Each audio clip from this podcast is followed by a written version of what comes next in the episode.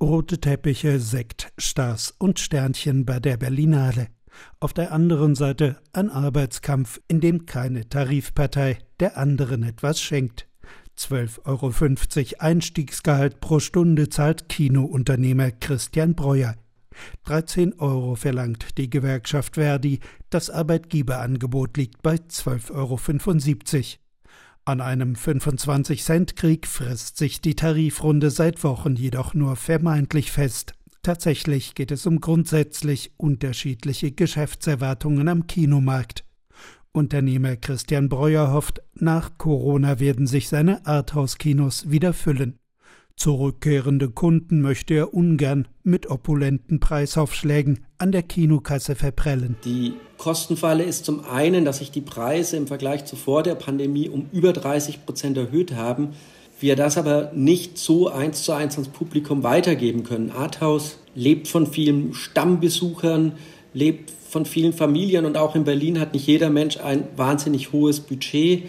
Das macht es gerade herausfordernd, vor allem wenn dann die Besucherzahlen eben noch nicht kontinuierlich das Niveau von vor der Pandemie erreicht haben. Verdi-Verhandlungschef Jörg Reichel hält Breuers Geschäftsstrategie für die Elfjahr-Kinos mit ihren 14 Leinwänden für verfehlt.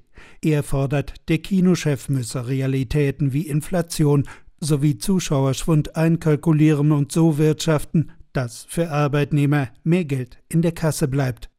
Gewerkschafter Reichel rät dem Unternehmer, auf sinkende Zuschauerzahlen mit seiner Personalplanung entsprechend flexibel zu reagieren. Alle Geschäftsmodelle im Kulturbereich müssen sich auf die Post-Corona-Zeit einstellen.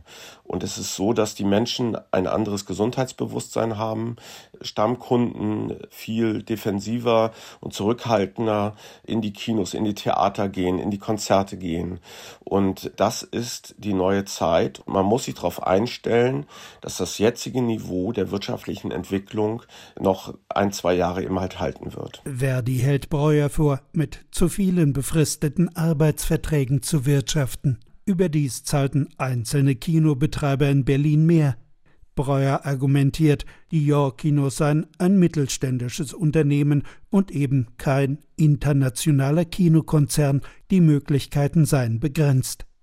Annäherung ist nicht in Sicht, dafür in dieser Woche der nächste Arbeitskampf. Wir werden die Warnstreiks fortsetzen, äh, werden das aber wie bei allen Warnstreiks und Streiks das kurzfristig ankündigen. Die Folgen könnten für die Berlinale spürbar sein.